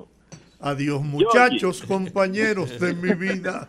Georgie. Sí, señor. Eh, La, la, la gente que le gusta eh, escuchar lo que quiere. El presidente no dijo que un logro lo, lo, los comedores económicos, sino que con menos dinero, digo, con igual dinero, esté entregando más raciones, quiere decir que está siendo más eficiente en el servicio. Él resaltó, Es que la gente, él quiere- resaltó el quiere manejo, escuchar lo que le conviene. el manejo Eso es increíble. lo que- claro, lo que él eso, fue- eso fue lo que él quiso decir. Claro. El logro de que está haciendo mejor servicio con el mismo dinero, eso es lo que quiere dejar dicho. Eso es, la Pero gente que cada escucha lo que quien, quiere. cada quien interpreta a su manera. Lo, lo que no me gustó que fue fue muy muy ácido, el diciéndole que no van a ver peaje sombra ahora. Buenas, rumbo de la tarde. Buenas tardes. Saludos a los tres y al otro Saludos. también. Dígame usted, Fernando Nada, Arturo. óyeme, la verdad que, que este presidente que es, que es naricita parada, ¿sabe? Pero él puede porque imagínate que la comió. Es indiscutible que nunca la oposición va a valorar en su en su calidad ese discurso, pero llenó el país de obras. Ya no me hablen de, de, que, que dónde están las obras, ahí están. Y eso de, de los comedores económicos, oye, oye lo que dice el, el que llamó, que eso no es logro. Señores, eso demuestra el- la rapacidad con que esta gente gobernaba, de ahí que todos son multimillonarios, porque así se manejaban en todas las inst- instituciones del Estado. ¿Qué no me gustó del, discurso? Que no mencionó a los bomberos. ¿Qué no me gustó del discurso?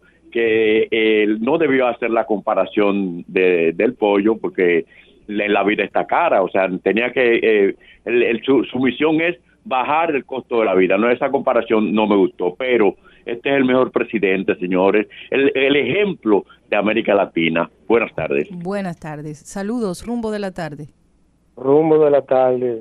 Qué bien. Adelante. Óigame, ¿qué tan caro y qué le cuesta a una gente cuando habla verdad? Eso, es- eso eh, tiene más complicaciones. Porque en realidad, yo me acuerdo cuando Leonel se instaló. Hay que, habría que buscar eso, ese dato. ¿Qué gobierno y en qué año han hecho más reformas? Porque de que Danilo se instaló y Leonel, lo primero que hicieron fue una reforma para aumentarse el sueldo. Y aquí él ha dicho que le está rindiendo dinero porque no se lo roban. Porque que ellos compraban un llavín en 100 y lo ponían en 300 dólares. Y no ponían el llavín y dejaban la puerta abierta. Entonces ellos se quieren privar de más, más papita que el Papa. Si ellos devolvieran, el PLD si devolviera al pueblo todo lo que se llevaron, tuviéramos mejor todito. Muchas gracias. Buenas, rumbo de la tarde. Buenas tardes, muchas gracias. Ay, poderoso, hagan, pongan su poder al servicio del pueblo, que den agua al cacique. Y el, el discurso del presidente, yo lo que estoy es floja hoy, se me ha aflojado la conciencia. Usted no den agua, por favor, don Giorgi, apure, apure eso. ¿Cómo así? Que se le flojó la conciencia. Yo, me he quedado picada ahora. Me, se me aflojó la conciencia porque tengo yo que averiguar cómo que se indensa un pollo. Ahí está bueno. Buenas, rumbo de la tarde. Ay, Paola, disculpa, me gusta llamar dos veces. No, no, el espacio es de ustedes. No, bien. No está puedo dejar, no tranquilo, puedo tranquilo. eh, llamar sin mencionar las calles de las de las Américas, de los frailes. No hay una sola la calle que tú- que tú- la que tú transites que no está llena de hoyos, los contenedores no sirven, las aceras. Entonces, no tanto la marginal, la marginal está, está bien ahora. Debemos ser justos, está bien la marginal. Son las calles dentro del sector que no sirve ninguna. Ay, mis frailes, atención obras públicas, por favor, atención obras públicas, los frailes segundo, las Américas. Saludos, buenas tardes. Buenas tardes, ese gran equipo. Y a nosotros también, ¿verdad? Adelante. Yo tengo que decirle algo. El Penco Abel de Santiago, ese hombre, ¿cómo le falta el respeto al primer mandatario de este país?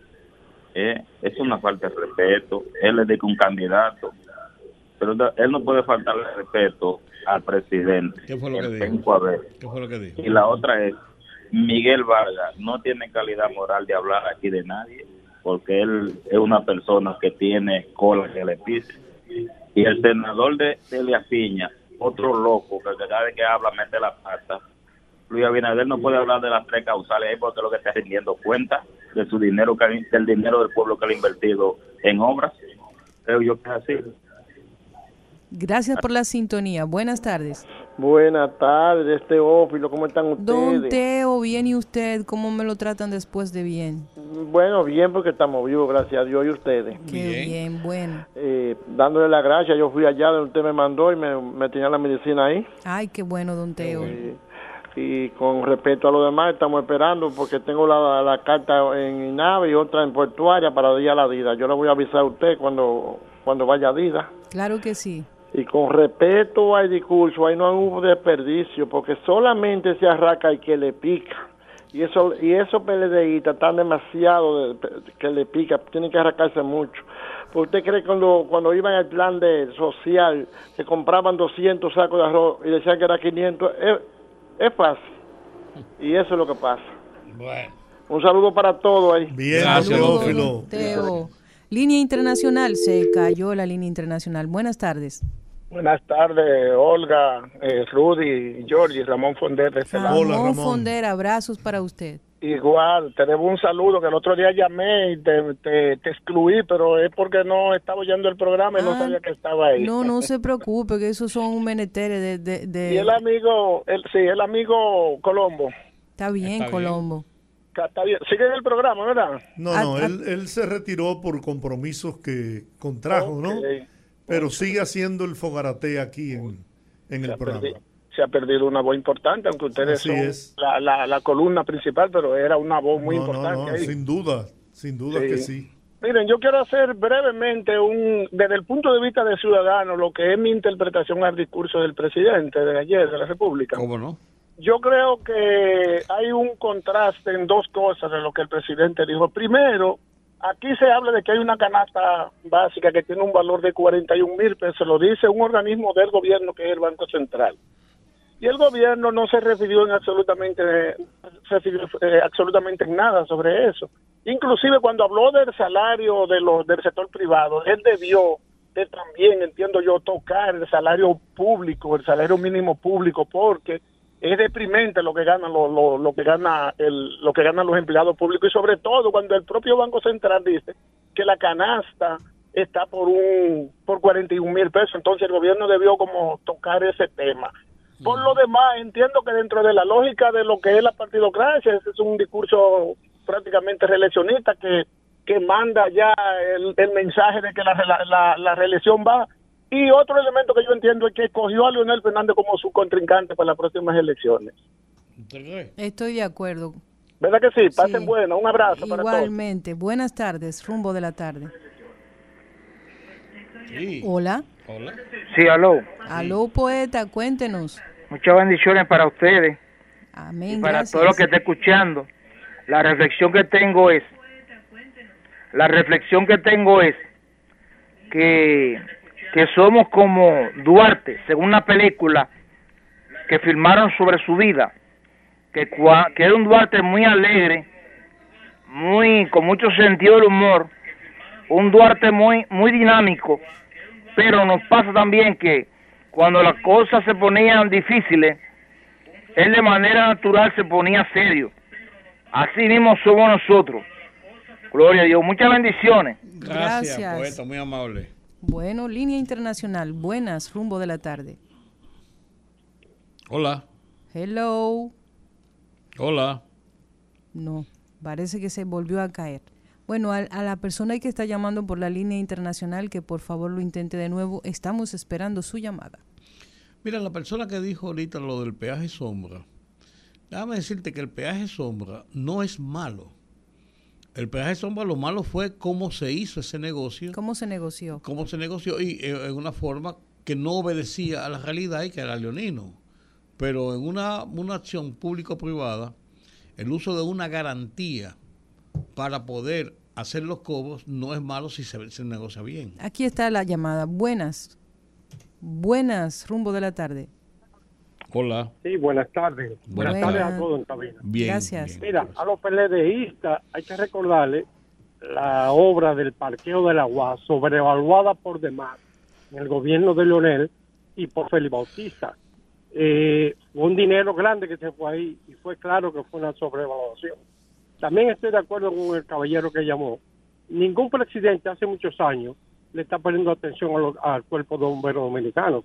Allá hay que hay que me, hay que dar una inversión en camiones nuevos, eh, más sueldo. Estoy muy de acuerdo con ese señor, así que feliz tarde. Feliz tarde para usted también. Bueno. Yo pienso, miren, yo no he tenido tiempo de hacer mi análisis acerca del, del discurso del presidente y yo quiero dedicar dos minutos a eso. Yo pienso que fue un, un discurso eh, cargado de mucho sentimiento político, lo considero de esa manera. Creo que hay que reconocer indudablemente la labor titánica que ha tenido de frente este gobierno por las numerosas razones que ya hemos eh, analizado aquí hasta el cansancio. Una pandemia, eh, el problema de Rusia y Ucrania, cómo se rompió la cadena internacional de suministros que afectó los precios de todo lo que eh, como países pobres o países dependientes de otras economías consumimos.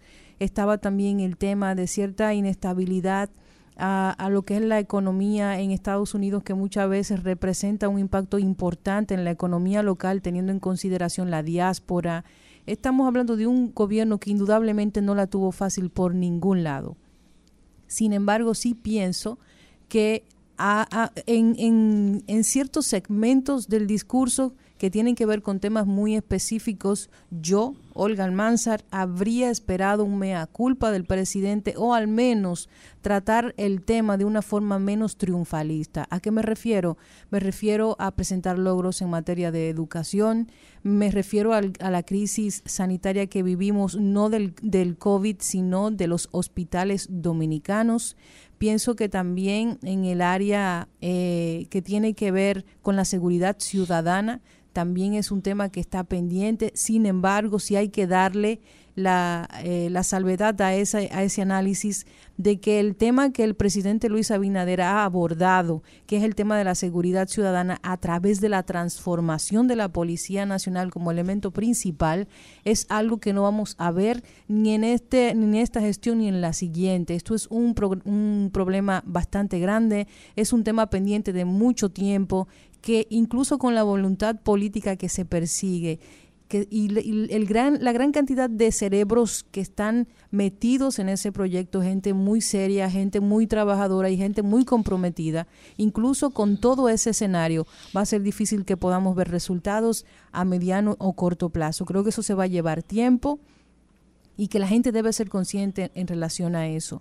Creo también que el tema de la inflación y como mencionaba ahorita, el tema de que la economía crezca, pero que no se que generen mecanismos para que esa economía que crece se traduzca en un mejor estilo de vida para las clases desposeídas, ha sido uno de los grandes retos, siempre teniendo en cuenta el contexto que le ha tocado como gobierno. Sin embargo, creo que hay que ser creativos porque hay cosas que son necesarias que que el gobierno sí puede hacer. En materia de educación, debo decir que en la actividad en el Congreso que me tocó eh, cubrir para otro medio, tuve la oportunidad de hablar con el ministro de Educación y para mí, esa persona que yo conocí, no el funcionario, no la, la, figura pública, sino una persona con una vocación en el área de, de, edu de educación impresionante, una, una, persona con los pies muy en la tierra, una persona prudente, pero que no tiene miedo a tomar decisiones, cuéstele lo que le cueste. Yo sentí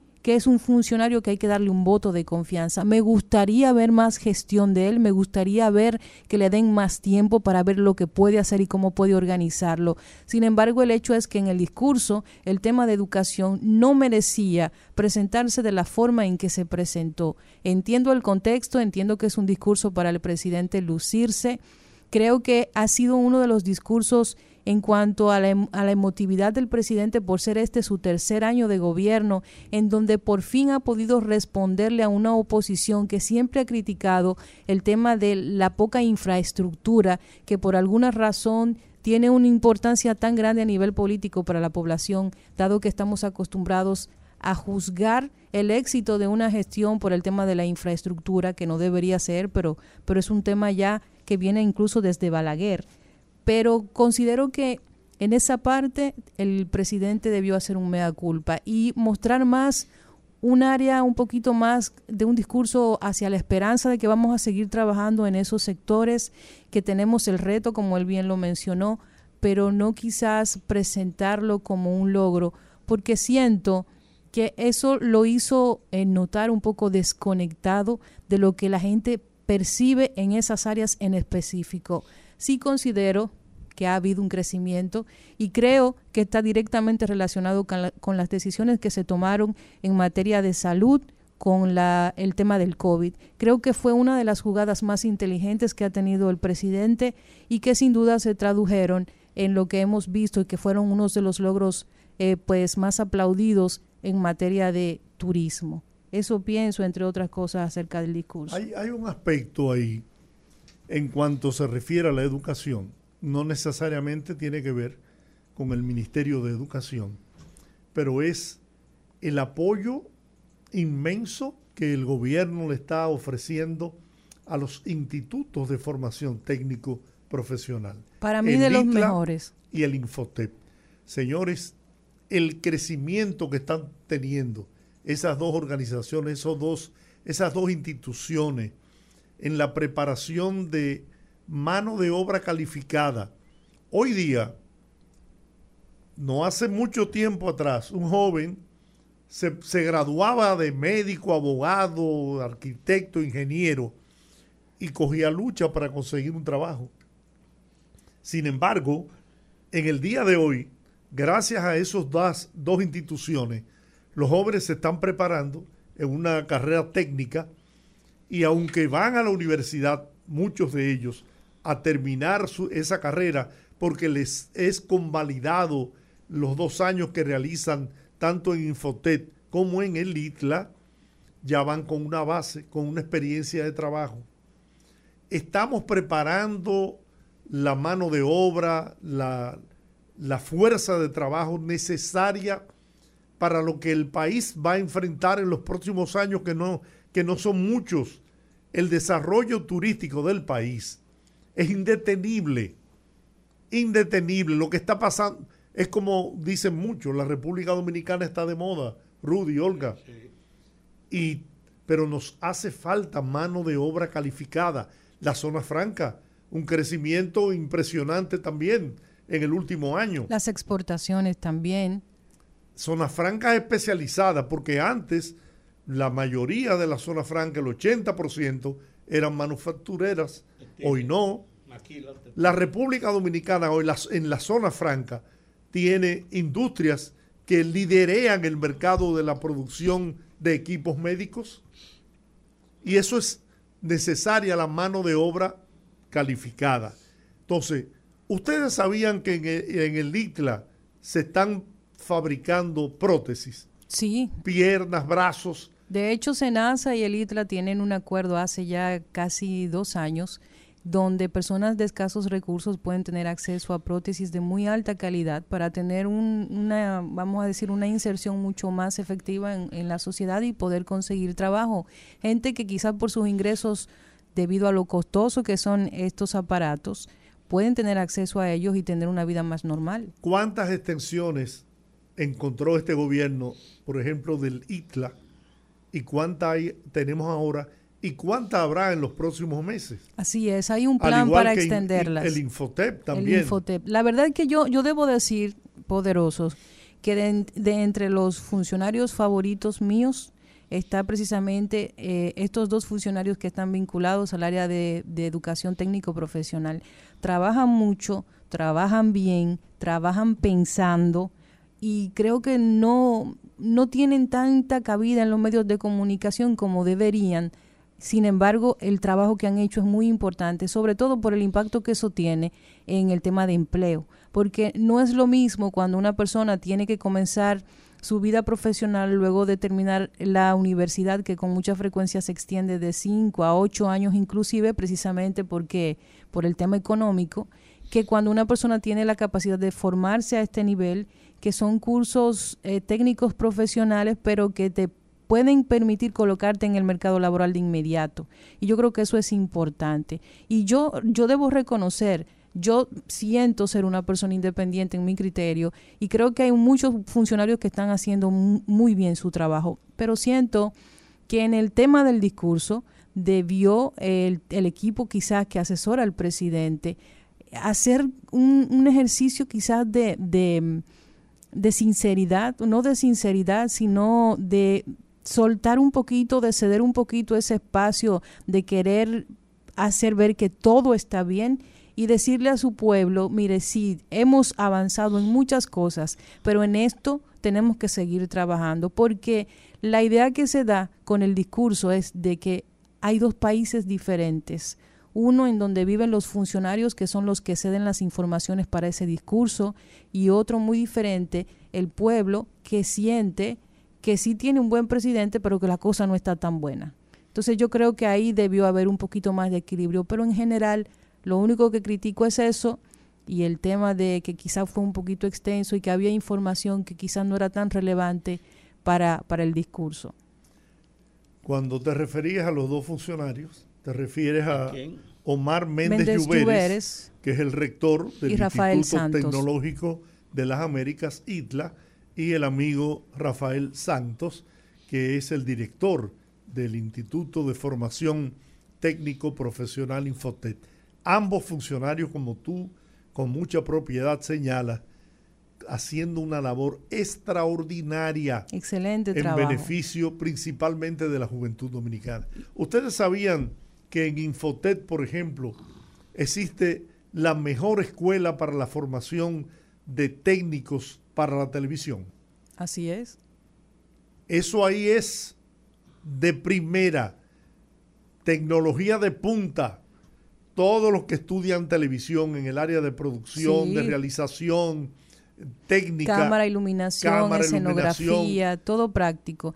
Y otro aspecto también, don, Ru- eh, don Rudy, don Giorgi, que yo siento que, que no es que faltó en el discurso, porque entiendo que no debe ser así, pero que para no faltarle a la congruencia del presidente, debe abordarse es que aquellos funcionarios que han sido señalados, aunque no aún comprobado por temas de corrupción administrativa, deberían también eh, ser más intensos desde el Ejecutivo para que pongan sus cuentas claras, porque eso riñe con la idea que ha presentado este presidente del tema de eh, la corrupción y del cambio en materia de, de impunidad. Yo creo que eso no es que faltó, no creo que es materia para un discurso de rendición de cuentas, pero creo que en la práctica el presidente debe ponerse en eso, porque yo siento que él va a reelegirse y que mucha gente ve en él, en este nuevo, en esta reelección y eh, posiblemente si gana, un presidente con más experiencia,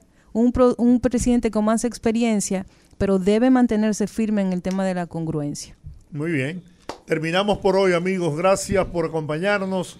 Mañana a las 5 de la tarde estarán aquí los poderosos. Dios les bendiga. Hasta mañana. Rumba 98.5, una emisora RCC Media.